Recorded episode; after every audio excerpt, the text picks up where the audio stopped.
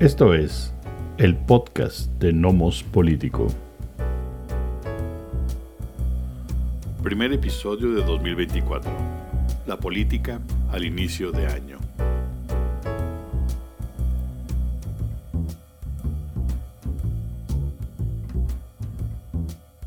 ¿Qué tal? Bienvenidas, bienvenidos a este nuevo episodio de podcast de, de Nomos Político, el primero de este 2024 pues esperamos que hayan empezado muy buenas fiestas decembrinas y que les vaya muy bien a todos y todos en este, en este año. Eh, pues ha habido varias noticias ¿no? en, estas, en estas semanas eh, relevantes. Eh, de entrada, bueno, aquí en, México estamos ya en la semana de cierre de pre-campañas, ¿no? Por fin. Con lo cual se da el paso a las campañas y ahora sí vamos a seguir escuchando y viendo en todas partes a las candidatas y al candidato que ya tiene movimiento ciudadano, ¿no? Al respecto, eh, bueno, pues hablaremos un poco de el cierre de la campaña de Xochitl Galvez, em, que fue en la Arena Ciudad de México, ¿no? Em, de, eh, bueno, el cierre que va a dar, de hecho, Claudia Sheinbaum el jueves en el eh, Monumento a la Revolución, si mal no recuerdo. Sí. Eh, un poco lo haremos ahí con, cómo están, perspectivas, en fin.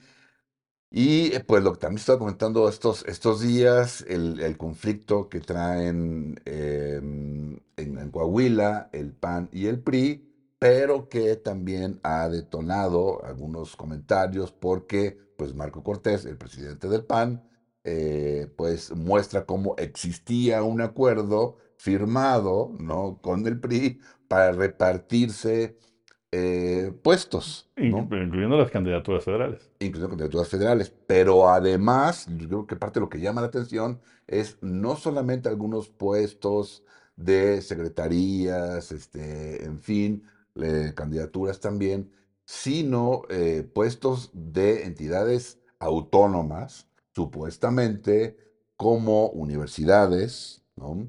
este, como recaudación de impuestos, de impuestos, también creo que es una ley electoral. Entonces eso me parece que da el traste con ese, esos golpes de pecho que, que se da todavía eh, la oposición con respecto a no, el respeto de las instituciones y la autonomía y creo que eso ya como que da el traste. Es cierto, eso lo hacen todos. ¿no? ¿Tú cómo ves, Amando? Primero, ¿a qué le quieres entrar? ¿Entramos con las precampañas, el cierre de ellas o lo, de, lo del acuerdo PRI-PAN en Coahuila? Eh, no, empecemos con las precampañas. Eh, me gustaría comenzar por el final de lo que mencionaste, que fue que ahora Álvarez Maínez es este, el nuevo abanderado, candidato, precandidato todavía hasta estos días, de Movimiento Ciudadano. Em, eh, él estaba muy contento cuando este, lo hicieron público y en su anuncio. A mí me parece una buena idea si lo que va a hacer es pues poner el pecho a las balas y hacer que avance el, partido y avanzar la, este, y hacer que avance la, em, la agenda del partido. Em, pero me parece, yo lo que noto en, ese, eh, no sé cómo lo ves tú, pero lo que, lo que yo noto en, en, digamos, en todo el armado alrededor de la pre-campaña, que ya sabemos que fue complicada todo el tiempo, es que MC sigue dando bandazos. Es decir, la base, lo vamos a ver en las elecciones, la base más importante electoral de MC está en Jalisco. Pero el espaldarazo más importante que recibe es el de Nuevo León. Em, un poco basado en el hecho de que pues, Samuel este, era el fue el, el precandidato por un momento y se bajó. Entonces, tal vez un poco guiado por eso, guiado por la patética idea tiktokera de tomar una cosa patética como el fosfo fosfo y volverlo prácticamente el eslogan de la campaña. Sí, sí. de que eso me parece que es que, em, que puede que funcione, pero con un grupo muy reducido de personas. Y mientras dices que tú eres lo nuevo, el fosfo fosfo, no sé qué, tu cancioncita sigue siendo la misma cancioncita de hace 12 años, ¿no? Así del movimiento, nada que así en serio, qué nivel de eh, añoranza, ¿no? Del, regreso al pasado, apuntando hacia un supuesto futuro. ese me, me- me pareció cuando yo escuché y vi los, este, las los presentaciones y demás, Mm. sí, me pareció que, que eso eh, me parecía un poco disonante. ¿Cómo lo viste? Sí, de acuerdo, pero además lo que yo no sé es, lo lo platicamos en su momento, me parece que para que la candidatura de Maines, ahora precandidatura, ya en unos días candidato, Ujú, ¿no? Para que realmente tenga cierto peso, para que crezca, para que sea un escalón más, ¿no? Para movimiento, me parece que sí va a depender de esta suerte de, em, de bola de nieve que estaba convirtiendo limitada, ¿cierto? ¿No? Pero esta de, de, bolita de nieve que se estaba convirtiendo justamente Samuel y este y Y su esposa, Mariana. y, Ma- y Mariana, ¿no?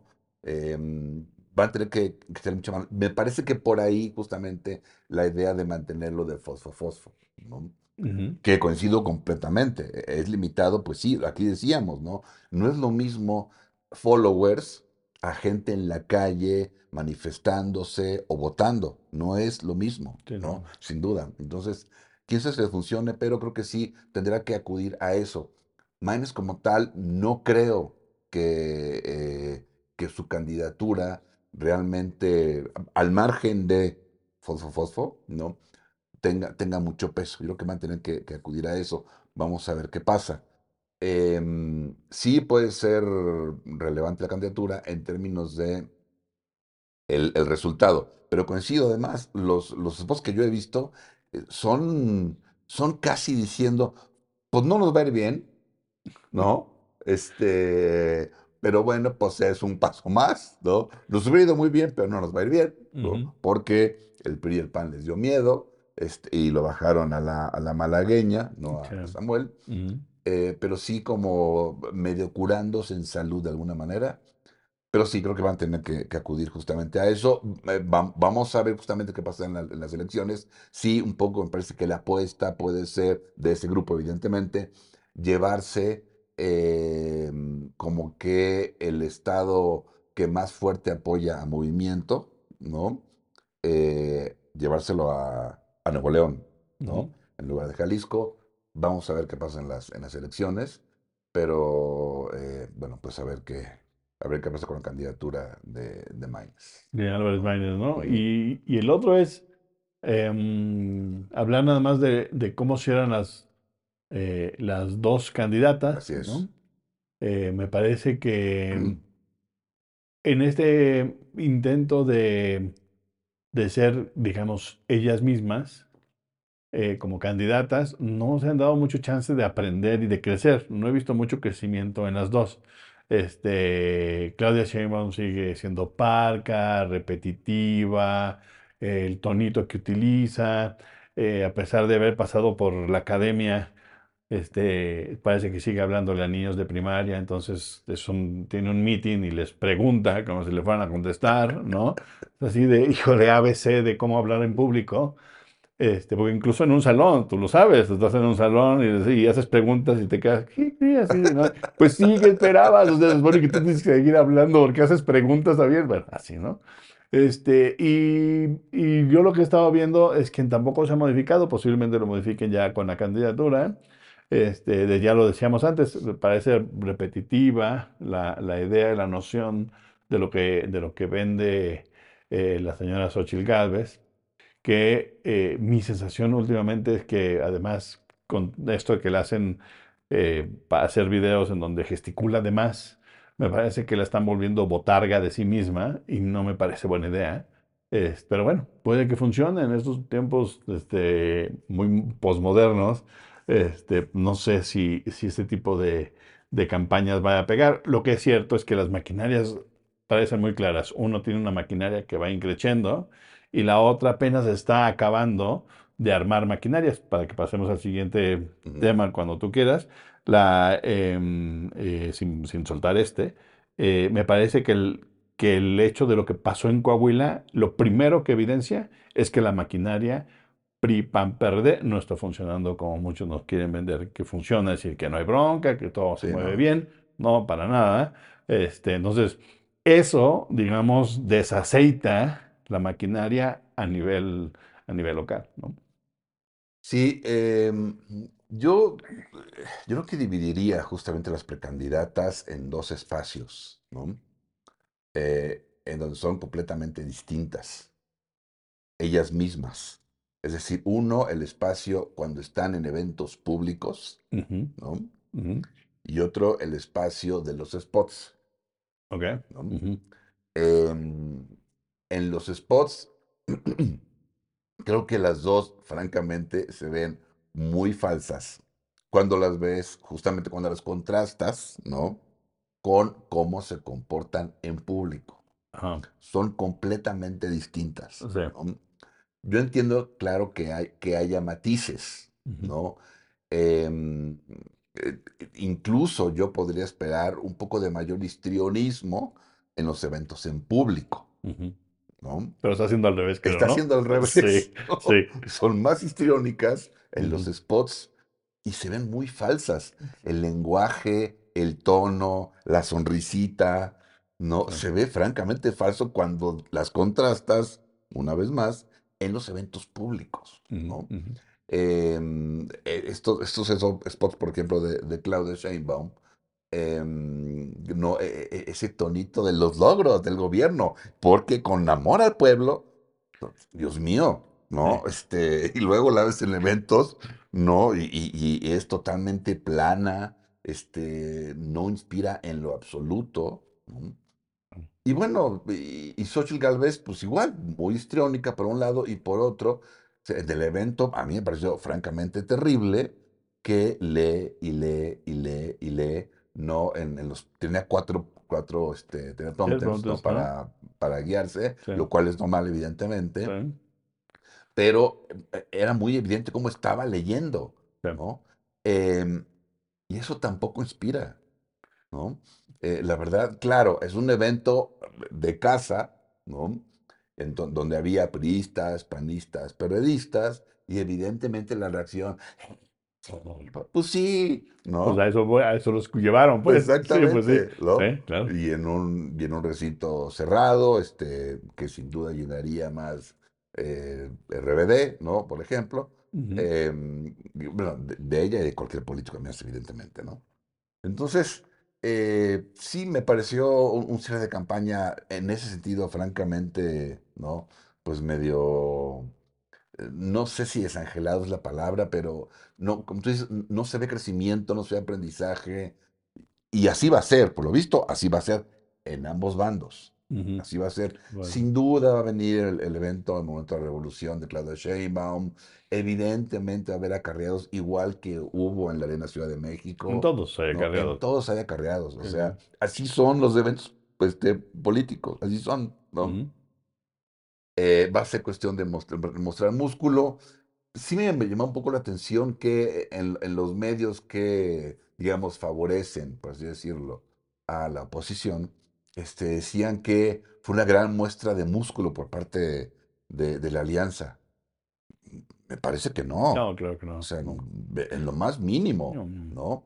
Eh, en un, en un recinto cerrado tienes mucho más, decían, y aparte la gente que se quedó afuera, Dios mío, ¿no? O sea, en esto cerrado eh, tienes manejo completo, Claro, ¿sí? claro, claro. Eh, y, y- y- y totalmente calculado para poder justamente llenarlo, ¿sí? O, y para dejar gente afuera, para eso son los cadeneros, pues, así Sí, funcionan los bares. Pues, Exactamente, pues, cualquiera ¿no? que medio entienda eso, sabe cómo funciona. Por supuesto. Entonces, creo que también va a ser interesante ver la muestra de músculo por parte de Morena, justamente el jueves el Monumento, ¿no? Claro. Entonces, creo que así se están viendo, creo que lo vamos a seguir de esta manera. Creo que va a ser interesante, los debates pueden ser interesantes, francamente, ¿no? A ver cómo se, se manejan ambas, reiterando una cosa, que ya lo hemos dicho aquí, la elección se va a definir, como ya lo acabas de decir, por la maquinaria. Sí. Ah, por eso se va a decidir, ¿no? No obstante, creo que puede ser interesante ver los, los debates. Sí hay gente, evidentemente, que eh, va a mover su voto de acuerdo a lo que en los debates. Creo que van a ser los menos. No creo que eso defina la elección, Sí, ¿no? Eh, pero sí creo que puede ser interesante verlas eh, frente a frente. ¿no? Bueno, y con, y con él, ¿no? ¿Perdón? Y con él, porque Sí. el INE eh, además lo, lo, vuelve obligatorio, los debates los vuelve, em, eh, son obligatorios en México, lo cual me parece que no tiene mucho sentido. Es decir, los debates tendrían que darse como un acuerdo entre las fuerzas que compiten, que sean obligatorios, esto me tonto porque nos tragamos esta píldora chafa de eh, los debates son básicos para la democracia. No, no, o sea, este, este, este, no es, este no es el Estados Unidos del eh, Nixon contra Kennedy. No, no funciona así. La mayoría de la gente no va a decir, Ay, qué bien debatió esta, voy a votar. Ay, Álvarez Maínez, qué bueno es, vamos a votar el 80% de nosotros por él. Claro que no, es más bien morbo, este, da la nota y demás, pero en realidad no, los debates son importantes cuando son orgánicos en una, digamos, en una democracia liberal, pero cuando son impuestos, pues nada más es un trámite. Eso es lo que no hemos entendido. Entonces, como nos gusta forzar y legislar sobre todo, pues ahí lo pusimos, ¿no? Este, y si quieres pasamos al otro. Lo único que sí eh, decir, porque lo escuché en varios lugares, este asunto de tratar de defender o no el hecho de usar el teleprompter. Pues, usar el teleprompter es normal. Sí, claro. El problema es no saber usarlo. Sí es. ¿No? Digo, yo, nosotros no somos comunicadores, pero los comunicadores se entrenan muy bien en leer sin hacer parecer que estás leyendo. No nada más por los ojos, sino por la forma en cómo gesticulas que si ustedes ponen el video, como bien dices, si ponen el video de lo que pasó con este en la arena de la Ciudad de México, ¿no? Era obvio que estaba como con trabajos leyendo. Y Dice así de no, tienes que darle una entonación distinta, ¿no? Este, o sea, tú, tú, tú ves con, con, con, un rabillo del ojo, ves el texto y le das fuerza y demás. No, así como. Exacto. sí. Sí, sí, sí, mucha pena, mucha pena, pero ni modo, así es esto. sí, entonces pasamos a lo de Coahuila, si quieres. Sí, cómo no, eh, pues estos días, como comentamos, eh, pues está, Marco Cortés, digamos, eh, reclama, ¿no? Ante la opinión pública a través de su cuenta en X, que el PRI no estaba respetando, no cumpliendo un acuerdo que tenía con Acción Nacional, ¿no? con respecto a candidaturas, en donde además hablan de a quién le tocaba, que de acuerdo, eh, de acuerdo a, dicho documento, a dicho acuerdo, valga la redundancia, eh, al PAN le tocaba eh, definir o, llevar a cabo, por así decirlo, le tocaba la candidatura del, de 2024, la presidencial. Ajá, ajá. Esta le tocaba. Y le tocaba al PRI, también si mal no recuerdo, el Estado de México, en la elección pasada. Entonces, en ese acuerdo se reparten candidaturas em, y también dicen que si el PAN le da en la, en, la elección de Coahuila el 20% de los votos, entonces al PAN le correspondían si, eh, nombrar ciertos puestos públicos. Así, así es. Pero también se repartieron, o también se, sí, se repartieron, digamos, en dicho acuerdo, nombramientos de algunos eh, organismos autónomos, como universidades, eh, y pues tan importantes como recaudación de impuestos. Entonces, eh, y me parece, si mal no recuerdo, también nombramientos electorales. ¿sí? Em, entonces, dice Marco Cortés, ¿qué onda? El PRI no cumplió y da a conocer justamente eh, el documento, ¿no? O sea, fotos del documento. Eh, por supuesto, Morena, ¿no? Eh, se para de pestañas y cómo, pero ya ven, es que eso es la muestra de lo mafiosos que son el PRI y el PAN, y el cochupo, y el contubeno, y, pero qué barbaridad es que así son, ¿no? Como si fueran impolutos, ¿no? Em, y sí, ahí como, como que el, PAN, como que, híjole, ¿cómo reaccionamos, no? Este, ya nos balconeó nuestro presidente. Eh, em, eh, y, bueno, incluso Xochitl Galvez dice, no, me enojé, bueno, con sus palabras, creo que ah, me encabroné porque ella es muy, ¿no? Muy ella, sí. Así es, ¿no? Em, me encabroné con eso, no, no puede ser, qué barbaridad. Y luego diciendo, pero además Morena, ¿por qué se pone así si todo el mundo lo hace? A ver, o sea, ¿cómo? O se encabronó, pero. O te, no, sí, o se encabronaste, pero todo el mundo lo hace. Entonces, o sea, ya, ¿cómo? No, no está claro, ¿no? Em, y bueno, creo que, a ver, es cierto, todo el mundo lo hace, ¿no? Por supuesto. Los acuerdos políticos, eh, si yo te doy tanto por ciento, entonces a mí me toca, pues son, son negociaciones, son los acuerdos. Pues sí, creo que todos, todos lo sabíamos. Claro, ahora hay una prueba. Sí, ahí está, sí, ahí está. Claro, eso fortalece eh, la, la, cantaleta de, de, Morena, de, desde, o, o, de la izquierda desde siempre, de este acuerdo PAN-PRI, que también lo sabíamos. eso, lo, eso lo fortalece.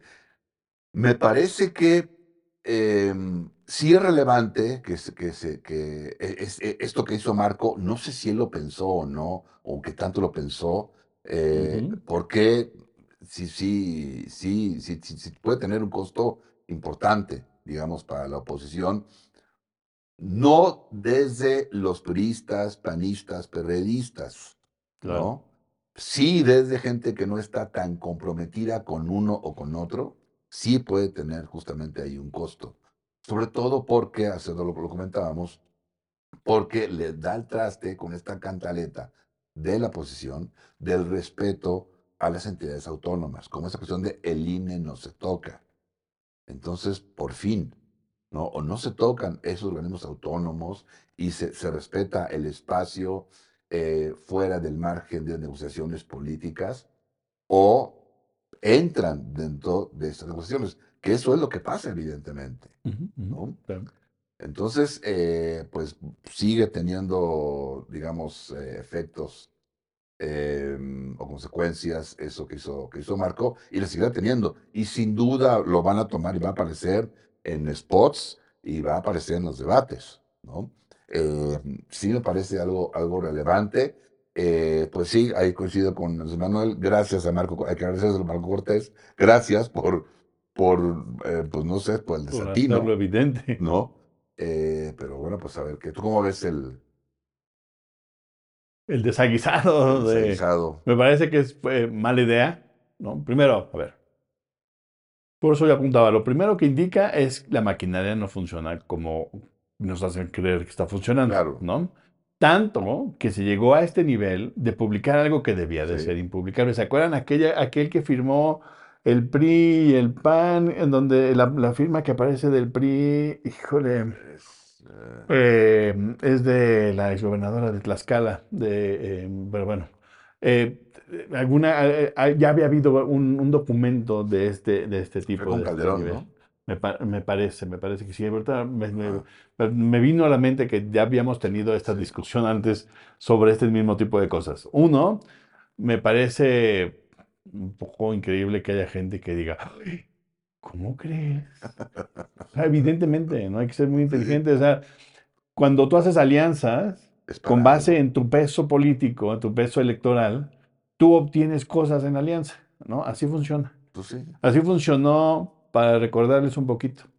Em, eh, el niño verde y su papá hicieron un plantón afuera de, de, Los Pinos cuando en el 2000 gana Fox, porque gana con el verde y no les da parte del botín que les tocaba. Entonces, si ustedes nacieron después del 2000, no son unos desmemoriados. Si nacieron antes, pongan un poquito más de atención. Así funciona. Eso era obvio. ¿No? Por eso era, o sea, hasta un meeting fuera de, este, de los pinos hubo. Em, vean lo que pasa en Argentina, como un gobierno de, de, muy minoría, de, muy, de un grupo muy pequeño, puede conseguir hacer gobierno a partir de este tipo de cochupo que es resultado de esta torpeza de tener segundas vueltas en donde dos minorías hacen acuerdos en lo oscurito para obtener una, una mayoría mínima para poder gobernar un país, ¿no? Y entonces, pues se entregan partes de las carteras. ¿sí? Ahora, ¿qué significa entregarse parte de, las, de la cartera? Te entregas partes de tus secretarías, usualmente las menos estratégicas, porque si tú eres mano, pues entregas las menos estratégicas.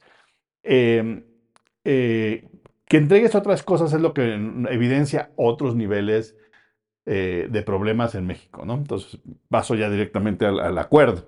El acuerdo dice que se van a eh, que, el, que, el, PRI y el PAN van a, van a darse entre ellos eh, ciertas diputaciones y ciertas alcaldías. ¿no? Eh, eso me parece normal. Y de pronto carteras Y es medio complicado porque el PAN dice que le tocan, si no mal entiendo, el de, la de obras y la de finanzas, la fiscalización. Pues sí, no era sonsos.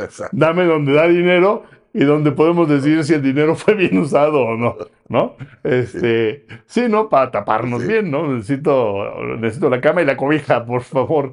Entonces, este, me parece que es importante señalar esto. Y después lo que decías tú con respecto a la, a la educación y las universidades.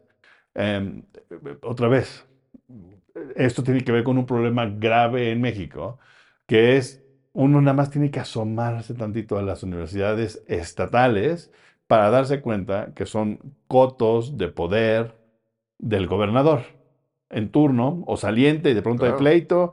Ahí está, por ejemplo, pues, pues, bueno, Puebla es uno, pero por ejemplo el pleito histórico y que generó dos universidades en Chihuahua, la de, ah, la de Chihuahua y la de Ciudad Juárez, ¿no? que son universidades públicas, ¿no? por rompimientos dentro de la estructura de, de, quién, quién, le rinde pleitesía, del gobernador o al exgobernador.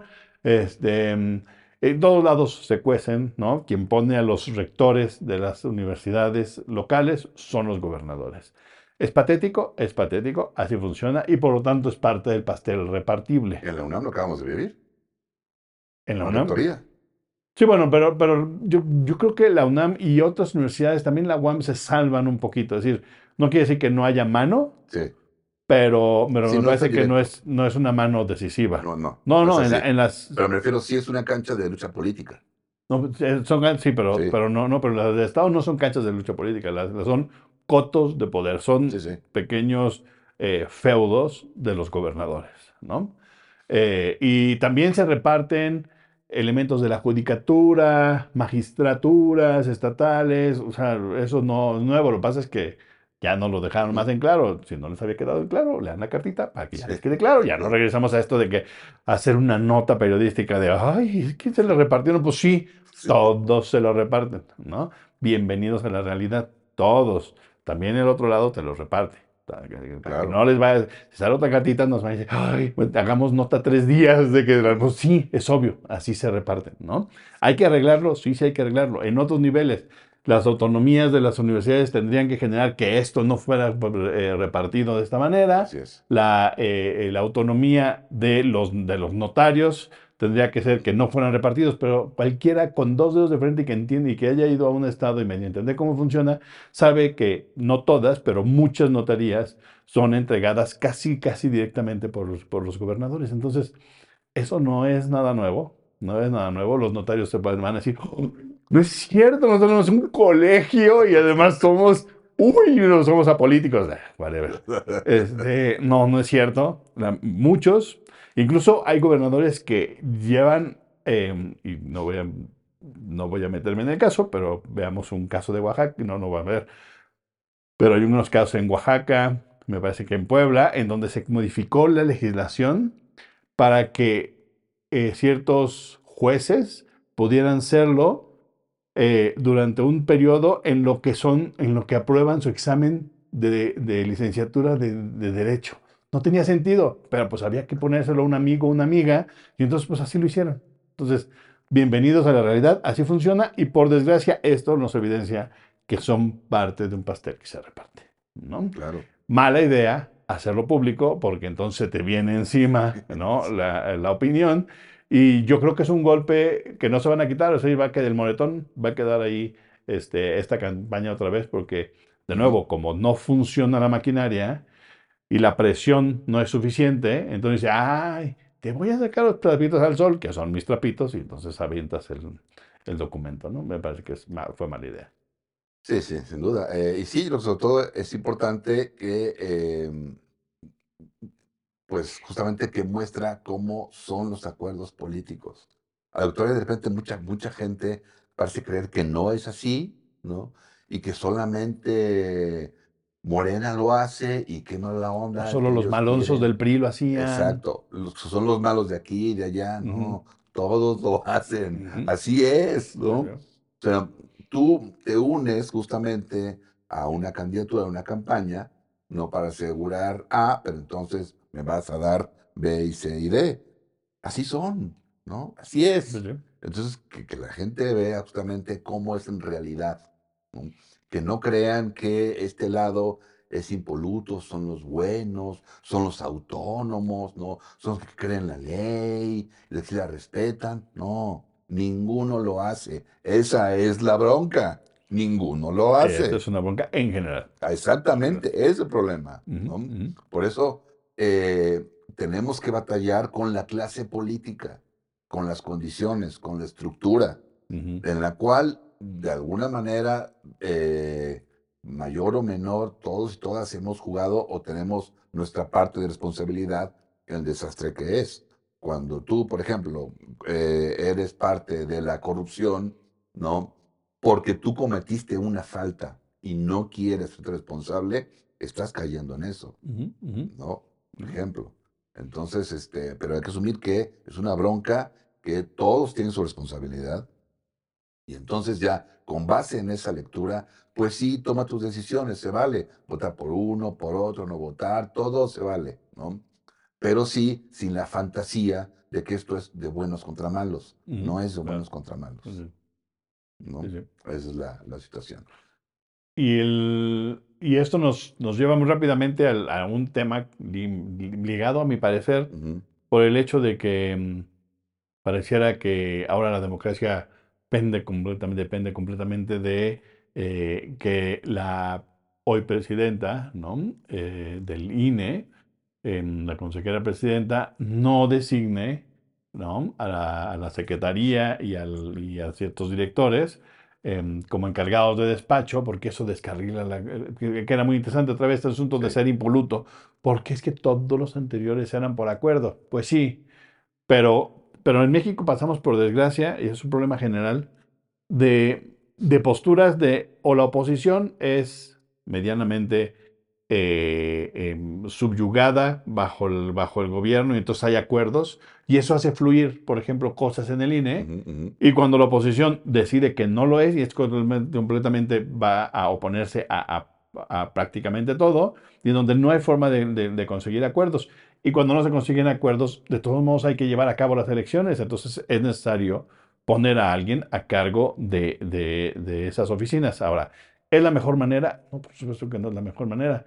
Pero entonces, ¿cómo vamos a llegar? Ya es 2024, ¿cómo vamos a llegar a las elecciones sin que estemos encargados de las oficinas? Entonces, entre que se ponen de acuerdo o no, evidentemente, la, el, el Tribunal Electoral pareciera que le da función, una función nueva y un poder nuevo a la presidenta del INE, pero en realidad lo que hace es decir, evitemos el caos que puede generar el que no haya quien trabaje, en, o sea, quien dirige esas oficinas. Entonces, debe de tener eh, la presidenta del INE, si no se ponen de acuerdo, debe tener capacidad de poner a alguien, ¿no? mientras se ponen de acuerdo, ¿no? Se pueden poner de acuerdo mañana, o en seis meses, o en diez meses, es su problema, pero no se pueden quedar sin cabezas las oficinas. Entonces, me parece que era que es, que es importante también por esta idea, de nuevo, eh, tomando en cuenta lo que decías tú sobre, el, sobre esta noción de lo impoluto, lo, de, lo, em, de lo bueno que es para la democracia, el que lleguemos a acuerdos y todo, pues sí, como se puede, y cuando no, lo que haces es que generas tal nivel de tensión que pones, pones presión sobre las instituciones con tal de derrocar al gobierno. Y, y, entonces, y después acusas al gobierno de que lo hizo. Pues sí, es muy fácil desde la oposición, no nada más esta, también aquella este, eh, de, de, otros, de otros ayeres, ¿no? En que nada más se boicotea. Pues sí, siempre ha sido la crítica. La oposición, cuando se dedica a boicotear, pues pone en riesgo las instituciones. Eh, entonces, bueno, ahí no hay, este, este tema está interesante porque entonces ya en el INE dijeron, bueno, pues ya nos dieron permiso, ¿no? Este, el Tribunal este, Federal nos dio chance de, de asignarlos y así se van a quedar si no nos ponemos de acuerdo, hasta las elecciones. Claro. Es caso similar eh, eh, a lo que pasó con, con Lenia, ¿no? Es decir, no hay acuerdo para nombrar a, eh, a, la nueva ministra de la Suprema Corte de Justicia, no hay acuerdo, y entonces hay una nueva terna, la presenta el presidente, no hay acuerdo otra vez para nombrar, y entonces le dan al presidente no, la capacidad de nombrar a quien él desee. Entonces, lo mismo, bueno, si no hay acuerdo, tiene que haber alguna forma en, que, en que se decida, ¿no? Eh, en, el caso de Elenia, bueno, pues al, negar dos veces, ¿no? A nombrar a alguien de la terna, entonces pasa el presidente, ¿sí? Y en el caso que acabas de comentar, bueno, pues la Corte dice, bueno, pues tiene que haber, no pueden quedar vacíos esos espacios, ¿no? Cuando eh, se le había pues, impuesto un límite, ¿no? Que comentaba de 60 días a la presidenta, entonces la Corte dice, no, no hay tal... No, se le puede poner límite. ¿no? Este, puede, puede nombrar a responsables de despacho en lo que hay un acuerdo para los nombramientos definitivos. ¿no? Entonces, pues sí, tiene que haber una, una manera, porque si no, puede haber en efecto un caos o una parálisis. Entonces, pues tiene que haber forma. Por eso es importante la negociación, pero son, son apuestas de ambos lados.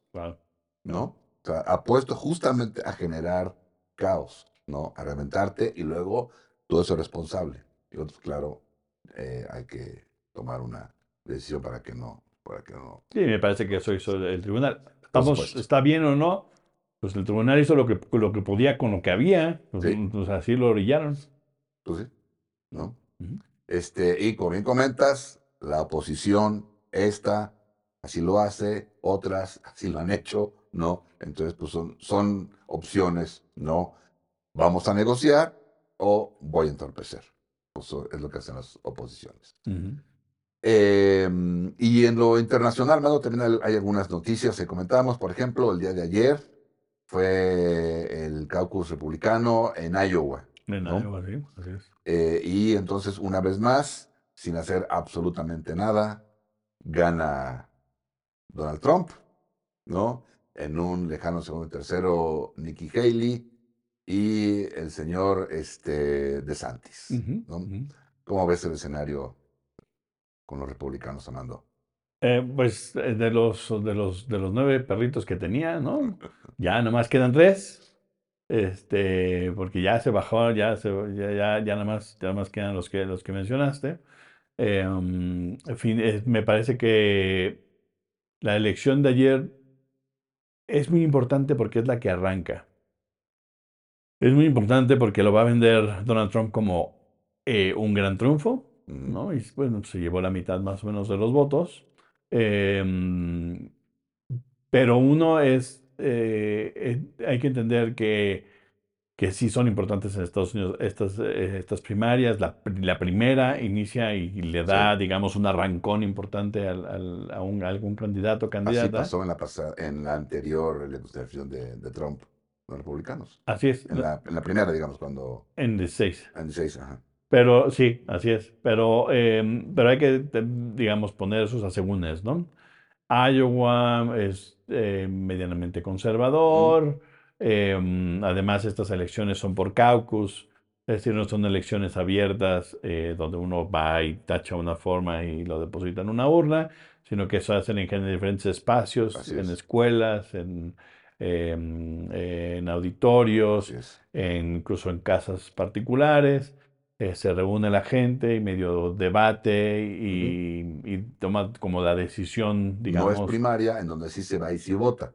No, se vota, se vota en rondas. Exacto. A partir de que se ponen o no de acuerdo y se declara ganador. Así es, a diferencia de, de, en urnas. Eh, y la otra es que pues, los otros dos, los otros dos este, gallos pues, están muy, chiqui, muy chiquitos. Uno porque es demasiado conservador y la otra porque es, no es lo suficientemente conservadora, ¿no? Es conservadora, pero no del nivel de, de DeSantis. Entonces, eh, me parece que no, no necesariamente es un termómetro. La diferencia que hay, me parece importante aquí, es que si se baja DeSantis en algún momento, Florida se va a ir con Trump y, es y, es, un peso enorme en términos de, de primarias. Em, si no se baja, temprano de Santis le quita esos votos ultraconservadores que están con él, que son, pueden ser pocos, pero se, los, se los resta a Trump, no se los resta a Haley. Entonces, este, me parece que, que, va a ser interesante ver qué suceda. Es muy probable que Donald Trump gane las, las elecciones primarias, porque los otros no están arrancando. Ahora, Nikki Haley me parece que lo ha estado haciendo bien. Es una mujer inteligente, preparada, este, Mm, tiene buen speech, ¿no? Este, tiene, tiene buena retórica. Em, me parece que yo creo que no se fueron lo suficientemente de frente en contra de Trump a tiempo, entonces este es un poco el resultado. Vamos a ver qué pasa en estados menos, eh, menos conservadores. mm. Eh, el que sigue es New Hampshire, este, y entonces veremos cómo, cómo, cómo, eh, cómo le va ahí a Trump en un espacio posiblemente que controle un poco menos. ¿no? Y de acuerdo, subrayar lo que tú dijiste, haciendo absolutamente nada, este, atendiendo más bien sus casos, donde hoy tiene que ir, hoy o ayer o mañana tiene que ir a la corte otra vez, entonces atendiendo más sus casos que su campaña y haciendo de sus casos su campaña. Claro. Este, pero bueno, ahí va la maquinaria, este, sin moverse muy claramente, ¿no? Los republicanos sí es, en verdad están indecisos sobre, sobre si Trump es la opción. Em, y por el otro lado, los demócratas, eh, viendo de diciendo, híjole, tenemos como tres, cuatro meses para que las cosas empiecen a funcionar y remontemos, porque si no, se acabó y vamos a acabar entregando la presidencia a Donald Trump otra vez. Sí, no se ve bien el escenario para los demócratas, francamente, ¿no? Em, veía yo hace unas semanas eh, una noticia, me parece que Colorado, eh, no creo, que Colorado, pero no estoy seguro, eh, había dicho que Trump no podía estar en la boleta. Sí, así es. Eh, por lo que pasó justamente, eh, fue el 6 de enero, ¿no? Ajá. no me acuerdo. que por eso no podía estar en la boleta. Así es. Em, después hubo otro, hubo otro estado, así la verdad es que no me acuerdo cuál, que lo discutió y dijo, no, sí puede estar. No recuerdo cuál. Ahora, yo quería preguntar, ¿tú crees que eso tenga algún impacto? Es decir, ¿habrá más estados? ¿Se va a quedar ahí? ¿Van a revertir la decisión de Colorado? Eh, ¿Cómo ves? Porque me parece que ya, o sea, en caso que sí sea, no es menor, ¿no? Es muy, muy relevante. Sobre todo, claro, si más estados se suman a esa postura. ¿Tú cómo lo ves? Yo, bueno, hay dos estados que ya eh, decidieron que no puede participar así como está. No puede participar este, Donald Trump por efecto de la enmienda 14, que es una enmienda, la 13, 14 y 15 son enmiendas que se, que se pasan, digamos que hacia el fin, los finales de la guerra civil. Y la de la 14 tiene, en realidad tiene dos intenciones.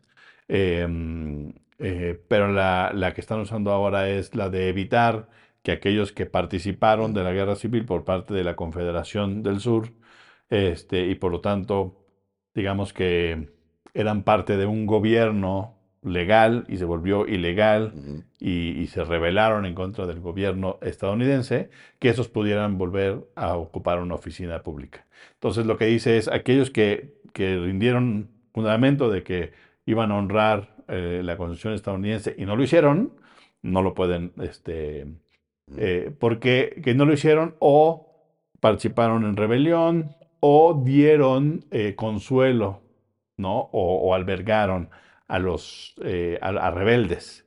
Em, y entonces Donald Trump no solamente hace, incita a, la, algún tipo de acción sobre, ¿no? Como no se le puede decir la toma de, pero casi casi, del, em, del Congreso, ¿sale? Del 6 de enero del, del 2021, eh, sino que además cuando se le pide que hable, que haga una aparición y se niega, se niega, se niega, cuando sale dice, ay, los queremos mucho, son maravillosos, por favor váyanse a sus casas.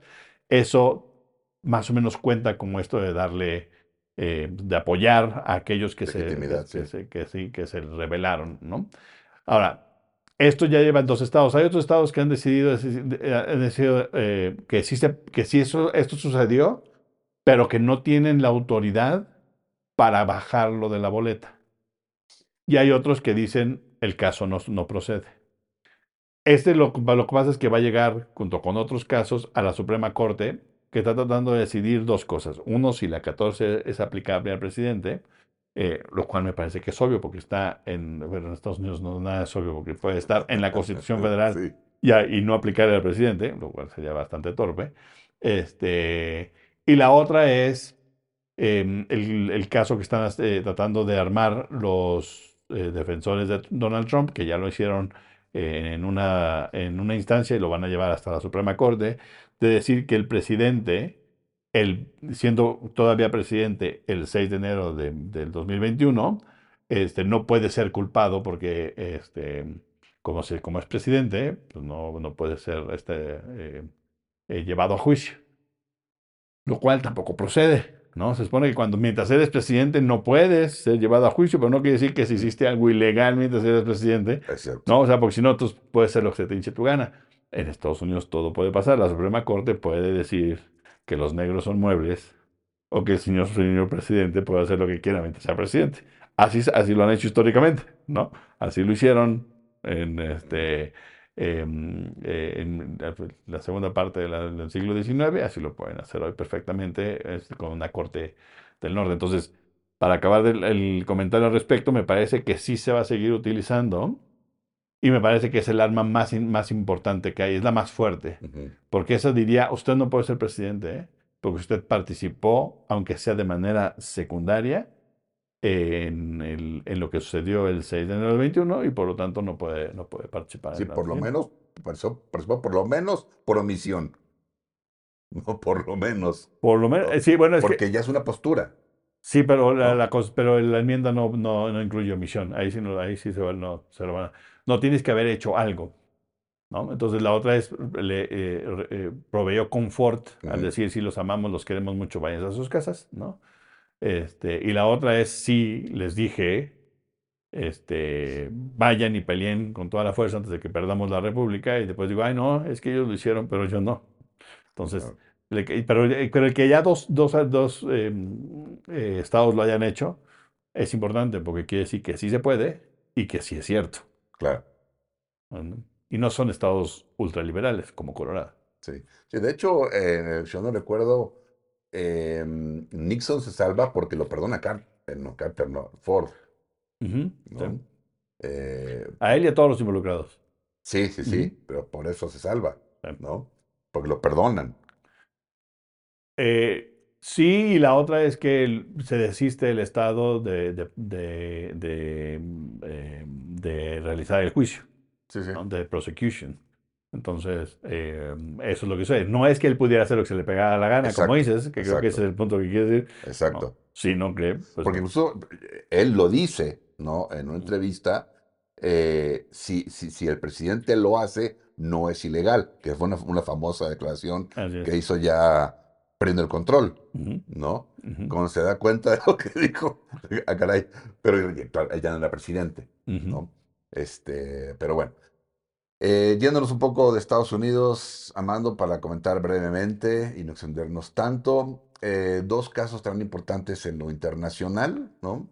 Uno, lo que pasó en Ecuador hace también algunos días, eh, que sin duda es impactante, pero que me parece hay que contextualizarlo, em, porque ya, ya sabíamos de hace varios meses justamente de, em, de el, el peso que estaban teniendo Em, las pandillas, el crimen organizado, ¿no? En Ecuador, de hecho, matan a un candidato.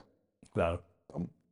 Entonces ya era importante y desde entonces se comenzó a hablar sobre eh, las relaciones que había, digamos, entre algunos grupos eh, o algunas pandillas eh, o grupos delictivos en Ecuador con cárteles mexicanos, particularmente creo Sinaloa y el cártel Jalisco Nueva Generación, desde entonces. Y eh, pues hace unos días que pasa, que, pasa esto en Ecuador, en donde hay una, hay una breve toma de un canal de televisión. Pero primero este, se toma... Eh, las... Primero se le eh, se, lleva a la cárcel a un, digamos, un capo, ¿no? Sí. Este, y, se, y, y se eh, escapa. Sí, ¿sabes? Se el nombre, sí. Eh, sí, se escapa. Este, mm, y luego viene justamente lo de lo del canal de televisión. También unas cárceles son, son tomadas por, por los reos. Ah, em, lo de la universidad creo que no fue una toma como tal. Eh, en fin, claro, las, las escenas son impactantes Sí, sin duda. Muy fuertes, muy fuertes. sin duda. Eso que, quede, muy claro. Pero también se comenzaba a decir de bote pronto em, es normal dar la premura, pero también un poco tal vez responsabilidad de algunos medios, que decían que eran prácticamente células del cártel Jalisco Nueva Generación, principalmente, en esta, eh, que estaban, estaban llevando a cabo, digamos, este levantamiento contra el, contra el Estado, estaban atacando al Estado, ¿no? Eh, cuando tú lo platicamos, justamente ya hace, hace varios días, eh, comentas algo que me parecía muy, muy relevante y es, y con eso te pasó la palabra, y es, ¿cuántas armas largas viste? Claro. ¿No? Porque el, el, escenario derivado de eso es completamente distinto. O sea, ves a grupos fuertemente armados, esa es, digamos, una, generas un escenario, ¿no? Una lectura, pero cuando, claro, ves si realmente no había tantas armas largas, por decirlo menos, ¿no? Entonces es otro. Entonces si te vas a, a, em, a, tratar de ver, bueno, cuál es el escenario, cuál es la situación, mejor dicho, de las instituciones en Ecuador, ¿no? Cuál es la estructura política y de seguridad en Ecuador. Y por otra parte también mencionar que la fuerza del crimen organizado, particularmente vinculada al narcotráfico en Sudamérica, está creciendo de manera muy, muy importante. ¿no? Está, por supuesto, Colombia, Ecuador, Perú, Bolivia, que también vimos eh, noticias al respecto. Eh, es decir, esto creo que veremos cada vez más eh, diferentes noticias, no situaciones, que son muestra de ese fortalecimiento eh, del crimen organizado frente a, eh, al Estado ¿no? en, general. Claro, sí, sí, Cosa que en México conocemos muy bien. Ah, sí, sí, Me parece que hay una respuesta. Primero que es importante ver que mi sensación es que es una respuesta de parte del crimen organizado hacia el Estado en la mayoría de los casos. Es decir, mientras el Estado no se mete y no intente apretar tuercas, este, el crimen organizado está bien y, se la lleva un poco más campechana. ¿no? Eh, cuando que sucede en Ecuador es que se van enturbiando las, las acciones del Estado contra, la, contra el crimen organizado, viene la detención y después el escape de, de este, este, líder y esto genera un llamado al, al, estadio, al estado de emergencia. Y entonces eh, este se vuelve, eh, se vuelve una bola de nieve en donde quieren mostrar músculo los, los grupos organizados. Eh, en la toma de, lo de, la televisión, que es muy interesante y habrá que esperar porque no vamos a saber bien qué es lo que sucedió. Yo escuché a un reportero ecuatoriano decir en alguno de los medios que lo que pasaba es que iban directamente contra uno Así es. De, en, en, el, en, el, medio y como no estaba presente en ese momento, pues se desinfló y después hubo que encontrar manera de regresarlos sin que los mataran a todos, y entonces este, por eso no, no fue catastrófico como pudo haber sido, como suelen ser este tipo de tomas de, de instalaciones.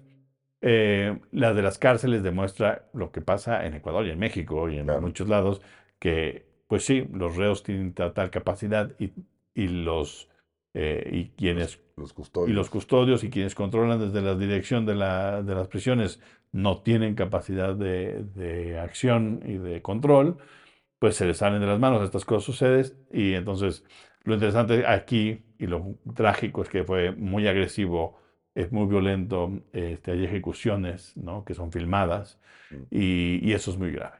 Yo cuando escucho la nota, la escucho en el radio, ¿no? Primero escucho, escucho lo que está pasando en el radio y después eh, me parece que veo en televisión este, los reportes al respecto y después busco las escenas para poder verificar lo que había, mi sensación que había llegado, porque además mi, mi, lo que yo estoy viendo también está un poco moldeado por lo que habíamos escuchado antes con respecto a casos anteriores. Eh, me parece que alrededor del asesinato del candidato en, Ecuador, un poco la idea de, es que ¿Cómo sabemos que los grupos de delincuentes en Sudamérica están ligados a los, a los cárteles mexicanos? ¿no? Pues nada, primero, si tú eres un equipo, un grupo de, delincuencial, para hacerte más importante, pues dices, ah, pues yo trabajo porque tuve una reunión con los de este, Jalisco Nueva Generación y les vamos a mandar unas cajitas ahí, quedamos de una forma de operar y ya. Sí, pero eso no te vuelve parte del, del, cártel. Ah, pero si tú dices que eres parte del cártel, le das miedo a los de al lado. Entonces, lo que decía este, este personaje especialista en asuntos de, y ahorita no, no quiero ni siquiera intentar este, eh, colgarle a alguien más la medallita, pero tiene sentido. Es decir, estos grupos buscan tratar de ligarse de alguna manera con los cárteles para hacerse como más grandes hacia el interior. Esa es una. Y entonces, cuando uno dice, es que esta gente armada, con, más bueno, ligada con los cárteles, y veía yo las escenas y yo, qué extraño, todos traen pistolas, es. Hay, una, hay, una escopeta. ¿Ustedes nunca han visto lo que saca aquí la gente que grita viva el señor Mencho?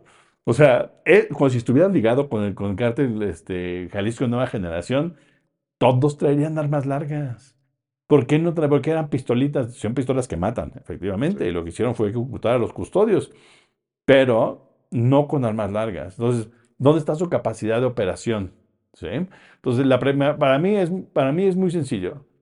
Tú me quieres, quien sea, me quiere decir que un grupo delincuencial en Sudamérica, donde sea, está ligado con el cártel eh, Sinaloa, con el cártel, o que es una célula de, ¿no?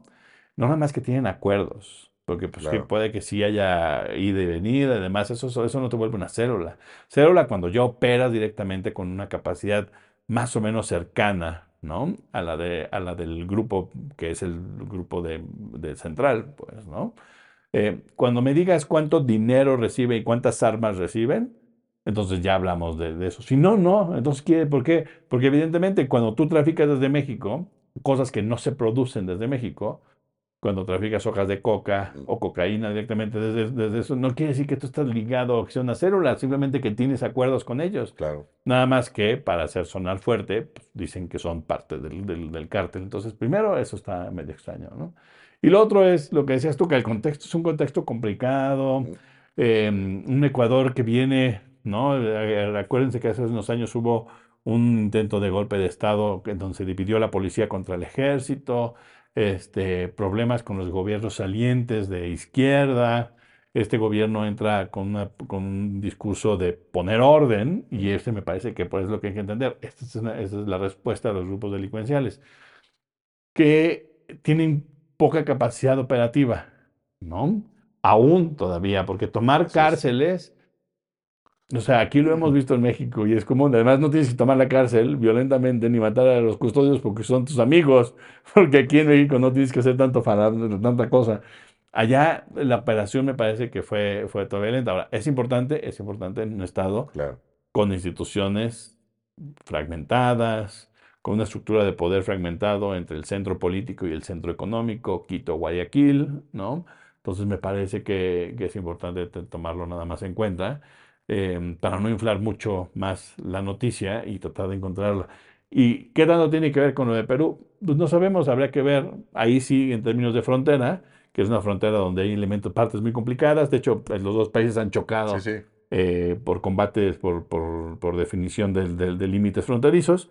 Este, es muy difícil saber qué tanto se permean los grupos ahí, pero también son grupos, todos los grupos delincuenciales tienen capacidad de transgredir fronteras porque pues no tienen estructuras institucionales a las que están atados. Entonces, tampoco es como, uy, qué, qué internacionales y globales son. No, nada más, nada más hay ida y venida de gente que trafica, ¿no? Entonces me parece que, que es importante un poco ponerlo en, en, en el contexto, en lugar de pensar que la, el, el cártel este, Jalisco Nueva Generación o el cártel de Sinaloa está tomando, así como alguna vez tomó Slim con, este, con Telcel, este, toda Centroamérica, y Sudamérica, entonces ahora son los dos cárteles los que están.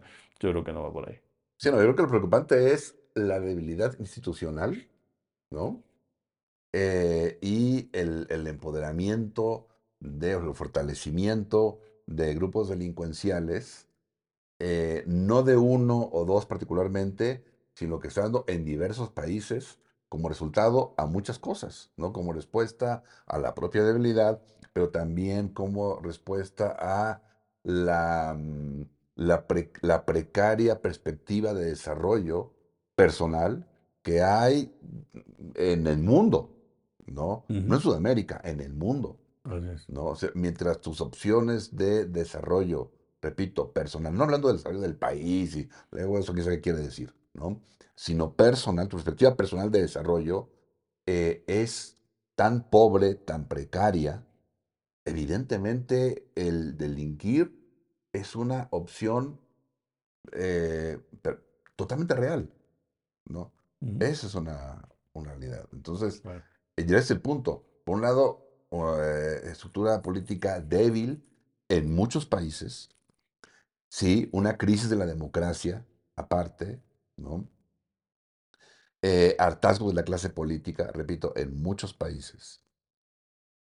Y una perspectiva de desarrollo muy, muy complicada, por decirlo menos. Es escenario que, que a mí me preocupa y que creo que cada vez se va a ver más diversas expresiones de esa situación en más partes del, mundo. Claro, y solo para decir, para que pasemos rápido al, último, si lo hagamos lo más corto posible, pero en términos un poco de pensar por lo político.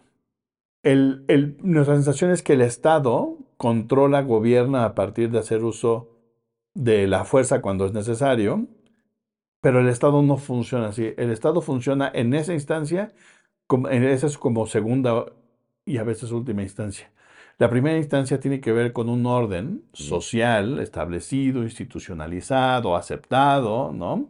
Eh, en donde no tienes un policía en cada esquina para asegurarte que la gente no se pasa las luces rojas. No nos pasamos la luz roja porque asumimos un acuerdo de que no solamente está mal, sino además si genero un accidente pongo en riesgo mi vida, la de los demás, cuando me paso una luz roja y para eso está el orden. Em, esto es importante decirlo porque hay que, nada más para ponerlo, eh, está, eh, estuvo en los medios hace dos días, me parece, esta llegada a unos poblados de, Chiapas, de eh, camionetas del cártel de Sinaloa, ¿no? Al parecer, y, la gente del pueblo, pues así a las orillas, vitoreándolos con globos y demás, recibiéndolos, un poco porque han estado bajo el eh, amedrentados por el otro grupo que está apoyado por el, al parecer, por el, por el, eh, cartel Nueva Generación, Jalisco Nueva Generación, y entonces eh, aparecen estas cosas, ¿no? Entonces la idea es, ¿por qué? ¿Cómo, cómo es que sucede? ¿Dónde está el, el ejército? ¿Dónde está la Guardia Civil? ¿Dónde está la policía de Chiapas? Pues no está, porque usualmente no está, porque el Estado no quiere que esté la policía en todos lados no debería de requerir. El Estado requiere un orden que todos asumimos, reconocemos, aprendemos en clases de civismo y demás. Eso así funciona. El Estado requiere que, el ser, que, todos los individuos en comunidad participen y asuman ciertas reglas. ¿no? Entonces, ¿es que esta es de, fuerza del problema del Estado mexicano? Sí, hasta cierto punto, eh, en términos nacional y en términos de seguridad nacional, pero también desde, desde abajo. Es decir, hay una falta de noción de la gente de que el Estado de Chiapas o el Estado gobierno federal mexicano tiene una, capacidad de garantizar mi seguridad y entonces le aplaudo a los que vienen ahora a ponerle en la torre a los que me estuvieron jorobando por mucho tiempo. ¿no? Entonces, eh, eh, tiene, eso tiene que ver con, con el Estado como tal. Entonces los Estados fallidos tienen que ver un poco con esta, no solamente con grandes guerras civiles y demás, sino con estos eh, espacios en donde empieza a colapsar la estructura institucional, no institucional como de las instituciones, sino de institución como de la regla, el acuerdo, la gobernabilidad, la gobernanza de los espacios que no requieren el uso de la autoridad. Si el régimen colapsa. Así es. Exactamente. Desde abajo. Por supuesto. Sí, sí. sí. Y por último, ya para, para irnos a hablar muy brevemente del conflicto en Yemen, ¿no? Que, pues sí, se oye como muy lejano, como muy intrascendente, ¿no? Este, pero no, o sea, puede tener serias afectaciones de entrada económicas, ¿no? Em, ¿Por qué? Porque está justamente en una zona, ¿no? Que, eh, pues, comercial muy importante que conecta justamente con Europa.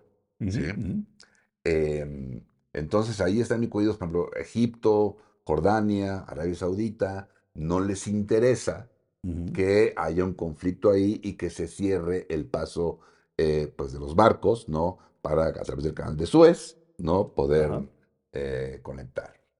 Em, pero, y bueno, Sudán no tiene la capacidad de, eh, de- de- de cerrar, digamos, el paso, Eritrea tampoco, eh, pero resulta que Yemen Sí.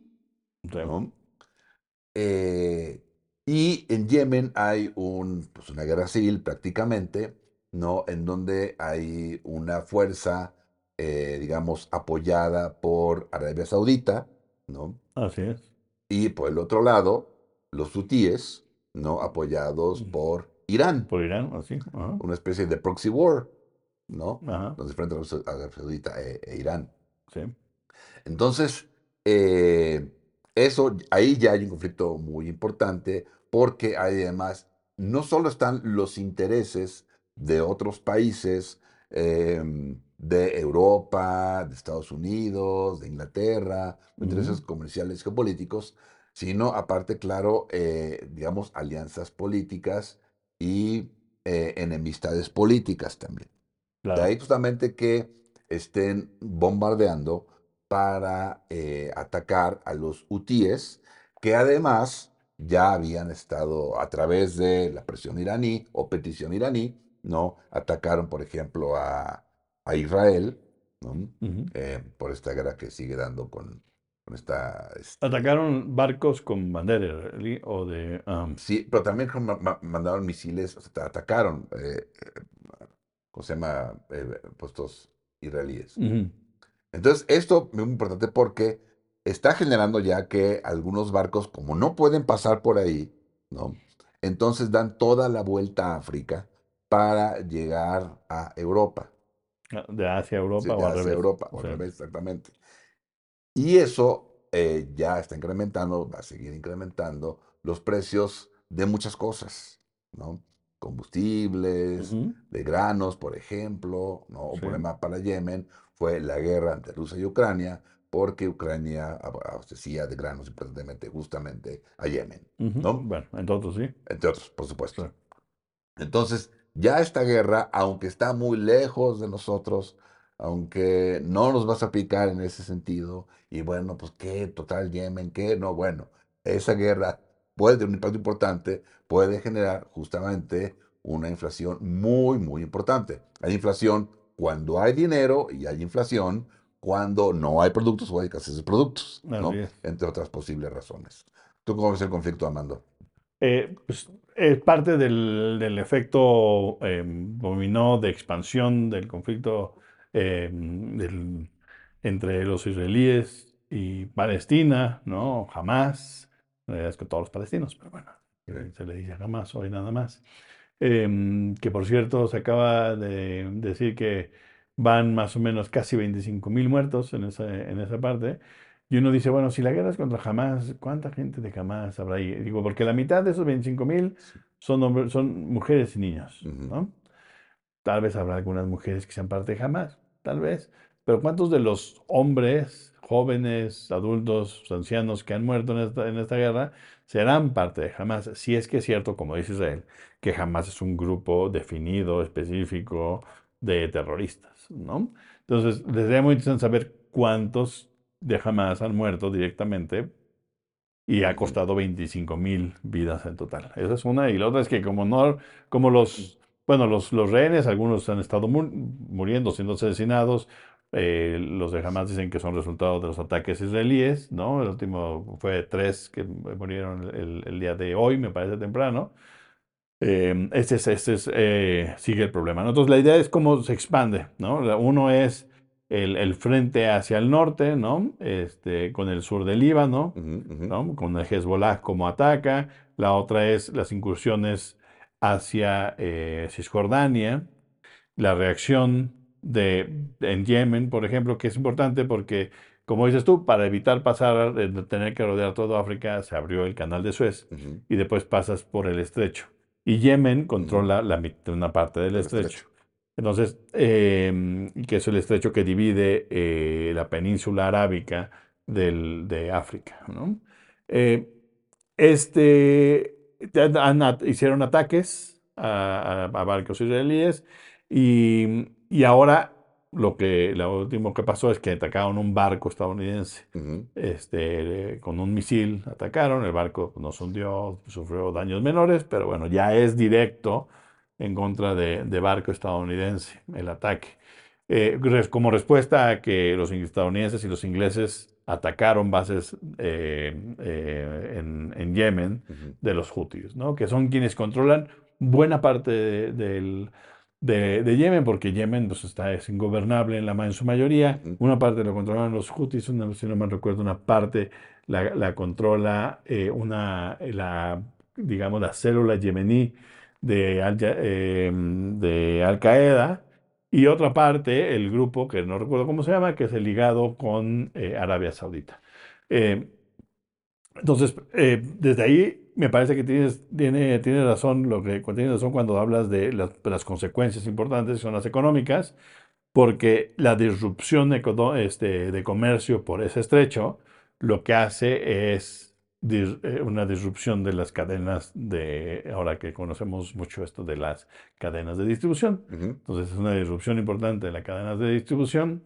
Eh, que puede ir increciendo y puede, puede generar costos importantes, aparte de los políticos y militares que ven en la zona.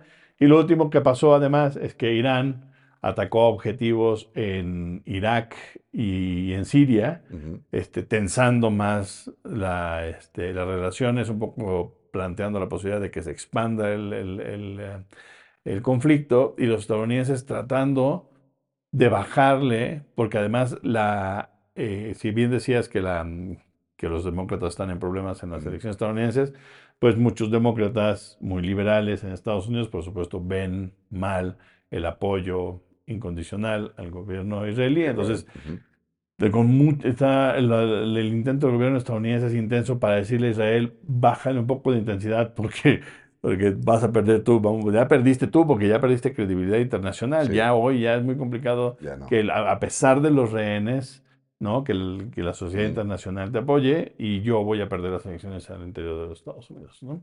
Mientras tanto, eh, el conflicto sigue ahí. Este, los, eh, el gobierno israelí se ha dedicado a destruir toda la infraestructura eh, regular, civil de, de Gaza. vamos a ver qué tan habitable queda la franja después de esto. Así es. Pues nos vamos, Amando, este, nos despedimos, ¿no? El, este episodio tal vez fue un poco largo, pero había muchas cosas que, comentar. Eh, y bueno, pues sí, hay que tener, hay que dar seguimiento a algunas de estas noticias, eh, porque de una u otra manera, sobre todo, necesito claro, los internacionales, pues van a tener efecto aquí en, nuestro país, ¿no? Eh, pues nos vamos, nos despedimos. Pues sí, que estén muy bien y feliz año. Hasta luego. Hasta luego. Esto fue Nomos Político.